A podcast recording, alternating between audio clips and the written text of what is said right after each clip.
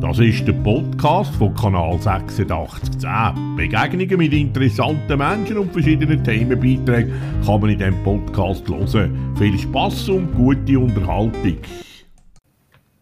Begegnung im Gespräch mit der Barbara Stauffer. Wir treffen uns nicht persönlich, sondern zeichnen die Sendung über Telefon auf. Willkommen bei Kanal 8610, Barbara. Willkommen, vielen Dank fürs Gespräch, Elisabeth. Du bist Humortrainerin. Ist dir der Humor und Frohsinn schon in die Wiege gelegt worden? Ja, so gesehen nicht ganz. Denn Lachen können wir Menschen erst ab der sechsten Woche. Und Humor hat ganz viel auch mit intellektuellen Tätigkeiten zu tun. Also der Mensch erst, hat erst Humor ab dem fünften Lebensjahr. Das ist so gesehen nicht in die Wiege gelegt. Und zum Beispiel die Ironie versteht das Kind erst ungefähr mit 10, je nach Entwicklungsstand. Wie war es denn in deiner Familie, gewesen, wo du aufgewachsen bist? Ja, in meiner Familie war Humor willkommen. Gewesen. Ich erinnere mich, äh, da bin ich vielleicht fünf gewesen, da habe ich eine Kassette aufgenommen mit einem fiktiven Znacht von der ganzen Familie und habe alle einzeln hochgenommen und habe das dann laufen lassen später. Und wirklich alle haben Humor gezeigt und haben auch über sich selber können lachen und niemand hat sich begehrt gefühlt. Und das ist natürlich schön, da fühlt man sich schon gefördert im Humor. Und wir haben immer gern gelacht die mhm. Hast du Geschwister? Ich habe zwei Schwestern, die älter sind als ich, ja, genau. Da haben wir halt zusammen wahrscheinlich auch genug zu lachen gehabt. Drei Mädchen. Genau, wir haben uns äh, wir haben gestritten und gelacht und alles, wie es halt so in der Familie kann vorkommen, gell? mhm. Und in deiner eigenen Familie, wo du dann später gehabt hast, hast du den Humor in die Erziehungsarbeit einfließen lassen? Ja, ich würde schon sagen, also wenn meine Tochter manchmal heimgekommen ist von der Schule, vor allem vom Kindergarten, jetzt ist sie zwölf, so äh, im Kindergarten oder im, im Krippenhort ist das mehr der Fall gewesen, hat sie einmal Themen heimgebracht, du, die hat mir jetzt äh, blöd angestellt oder hat einen bösen Kommentar gemacht und dann haben wir das immer so ein bisschen im Nachhinein geübt und haben uns überlegt, ja, wie hättest du denn noch reagieren können, statt dass du emotional wirst oder ein Drama machst. Wie hättest du denn auch noch reagieren können Und heute ist sie wirklich sehr schlagfertig geworden, dank dem Training. Wenn sie zum Beispiel einen Verband auf dem Kopf mal hat müssen haben, dann läuft sie einfach raus und sagt ganz selbstbewusst, hey, das ist der neueste Trend oder äh, ja, ich will halt mit dem Kopf durch die Wand. Oder äh, wenn eine Kollegin mal gesagt hat, wer hast das T-Shirt nicht schon gestern angehabt, du bist denn ein Grusel. Dann sagt sie vielleicht ja und duschen tue ich nur am Geburtstag und an Weihnachten. Oder ja, mir ist einfach ganz schwindelig. Ich habe die ganze Nacht in der Wäschmaschine müssen verbringen. Aha. Da ist sie nicht auf den Kopf gefallen. Hm. Und insofern tue ich auch heute äh, ganz viel Humor versuchen einzufließen lassen. Insofern, dass jetzt eben auch in der Corona-Zeit, dass man den Kind nicht vermittelt, wir müssen jetzt Angst haben, sondern auch jetzt, es gibt Lösungen, es gibt Wege und wir müssen jetzt nicht hauptsächlich in der Angst leben. Das ist mir jetzt auch sehr wichtig. Ja, wir müssen uns zwar schützen, aber genau. Müssen wir nicht haben, wenn wir uns schützen. Ganz genau, es gibt eben Wege und mit ein bisschen mhm. Kreativität kann man sich gut schützen und, und eben findet wieder Möglichkeiten. Mhm. Du hast vorhin dein Elternhaus erwähnt, wie ihr es daheim hatten mit dem Humor. Sind deine Eltern in dem Sinn besonders humorvoll gewesen? Meine Eltern sind Berufsmusiker und ich glaube, sie haben einfach immer das Kreative gesucht und geschätzt, ja. Allerdings muss ich sagen, es kann wirklich jeder Mensch Humor haben. Also ich bin eher äh, aus einem behüteten Zuhause komme ich, aber ich kenne ganz viele Leute, die, die extreme Probleme hatten in der Kindheit. Oder auch jetzt mit Depressionen, äh, Burnout und so konfrontiert sind und der Humor hat ihnen eben geholfen, aus dem rauszukommen, wieder, ja, wieder können auftauchen aus diesen Problemen. Also jeder Mensch kann eben Humor, Ressourcen entwickeln und fördern und immer mehr von sich entdecken und das hilft wirklich in vielen brenzligen, schwierigen Situationen. Ja, Gibt es denn äh, so im Nachhinein Situationen, wo du denkst, ähm, als Eltern hätten wir das anders können machen? Situationen, wo jetzt Eltern vielleicht anders machen? Also ehrlich gesagt, ich habe sicher ganz viel falsch gemacht und ich glaube, dass das passiert uns allen. Ich meine, Eltern wollen immer nur das Beste für ihre Kinder und Fehler machen wir. Wir sind nicht perfekt und ich glaube, wir dürfen uns da auch Druck wegnehmen.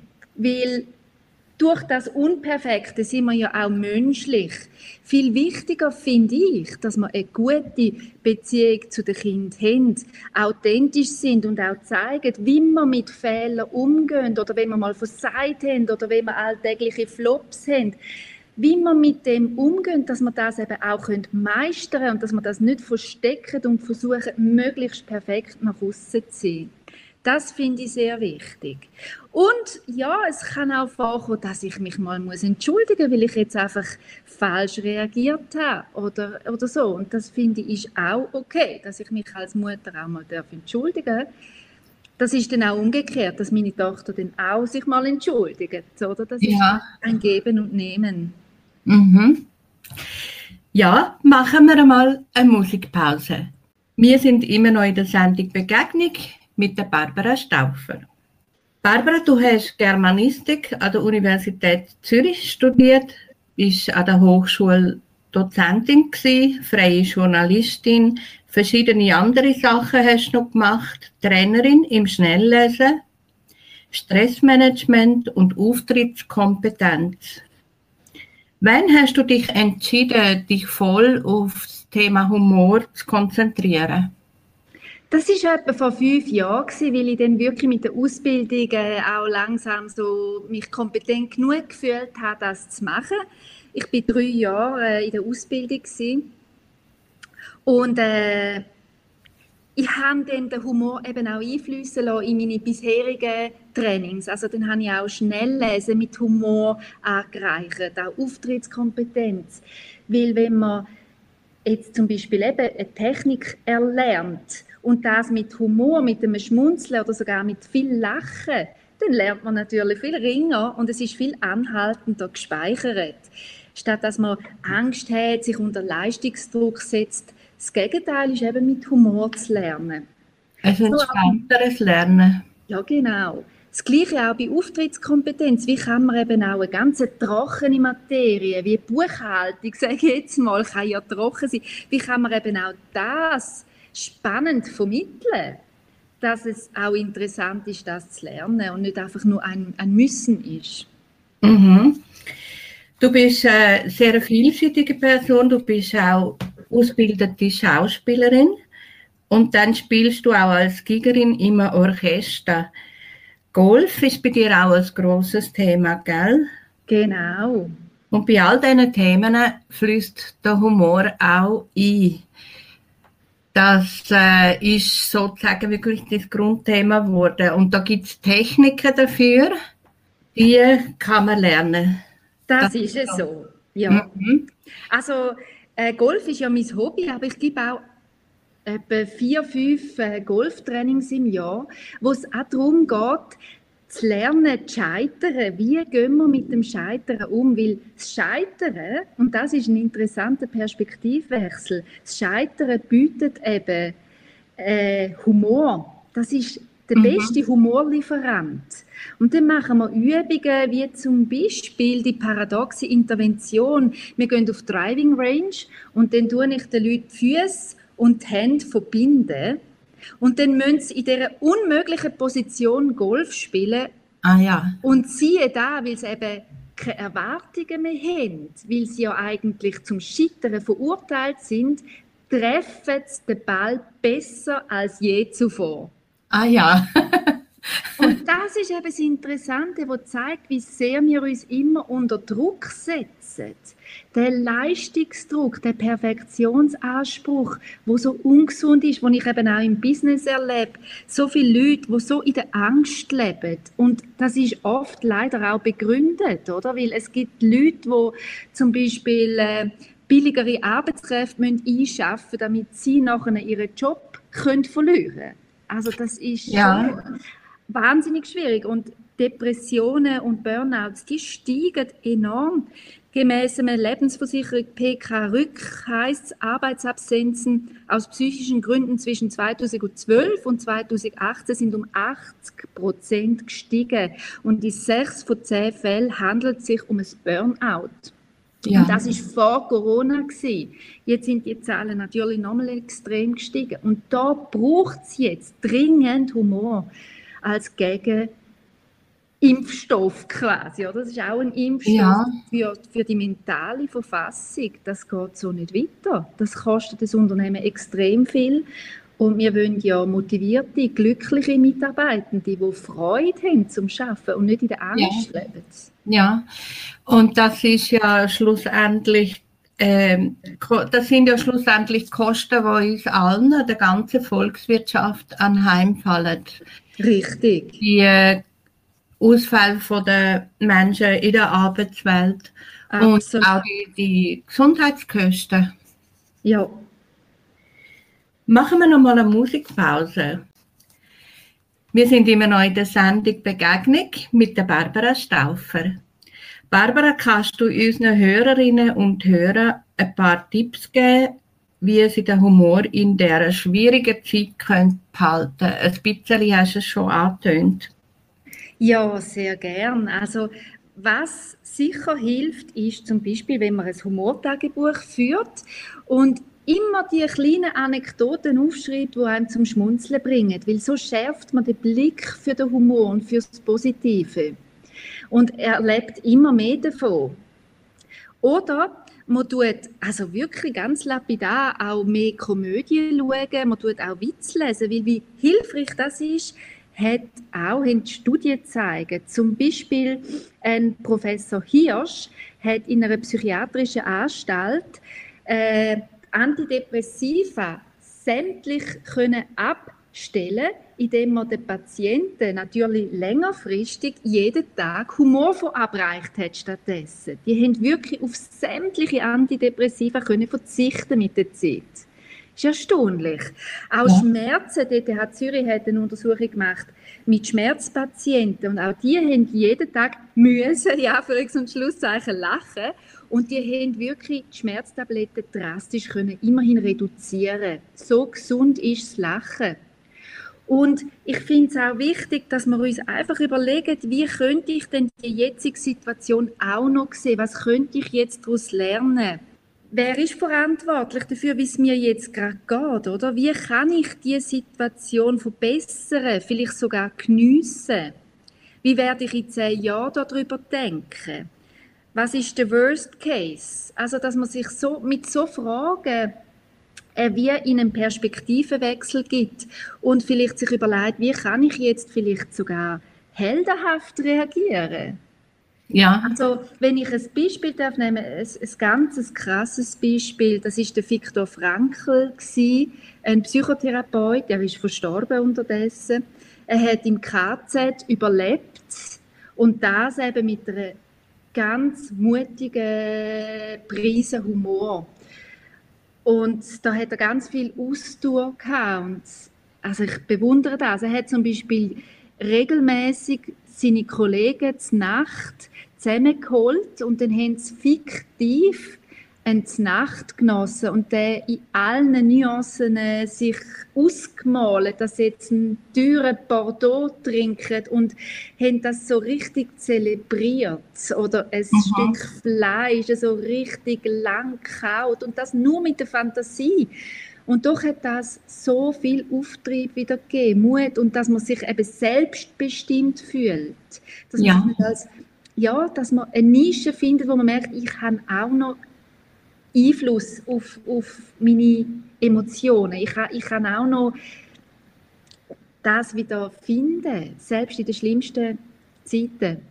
Also bewusst so Oasen von der, vom Frohsinn, vom Humor, aber auch einfach Genuss einbauen in den Alltag. Du sagst es. Das habe ich auch in einem Interview von Marcel Reich-Ranitzky gehört, dass sie im KZ ähm, Musik organisiert haben, also Konzert organisiert haben. Und nur so kann man sich fast erklären, wie so viele Menschen das überlebt haben. Ja. Und zusätzlich kann man sich auch Oasen schaffen, indem man Alltagsroutinen bricht. Ja. Also jetzt gerade in der Corona-Zeit, da, da sind ja für viele Leute ist jeder Tag so gleich. Und das stumpft auch ein bisschen ab, dass man da einfach Brüche setzt und auch da Fantasiewelten lässt. Ich sage jetzt mal, zum Beispiel mal äh, auf dem Boden zur Nacht ist, auf einer Picknickdecke oder dass man mal sagt, hey, heute, heute reden wir mal eine Stunde Französisch miteinander und wer das nicht kann, sagt einfach Wörter, die Französisch tönen oder die gar keinen Sinn machen. Ah, la Champs-Élysées, la baguette, oh, très bon. Das ist völlig wurscht, oder? Das ist eben auch lustig. Aha. Oder dass also man bewusst sich, so Oasen schaffen. Ja, ja, und, und ein bisschen Fantasiewelten lässt. Und Wo hört für dich der Humor auf, Barbara? Der Humor hört für mich dort auf, wo es auf Kosten von anderen ist. Das ist die Schadenfreude. Witz gegen Menschlichkeit oder Rassismus, äh, Witz gegen Schwächere oder unter der Gürtellinie aber auch Sarkasmus, also so ein bitterer, beißender Humor, das ist ja. nicht gesund. Ja. Humor soll wirklich unterstützend sein und lieber lache ich über mich selber wie über andere.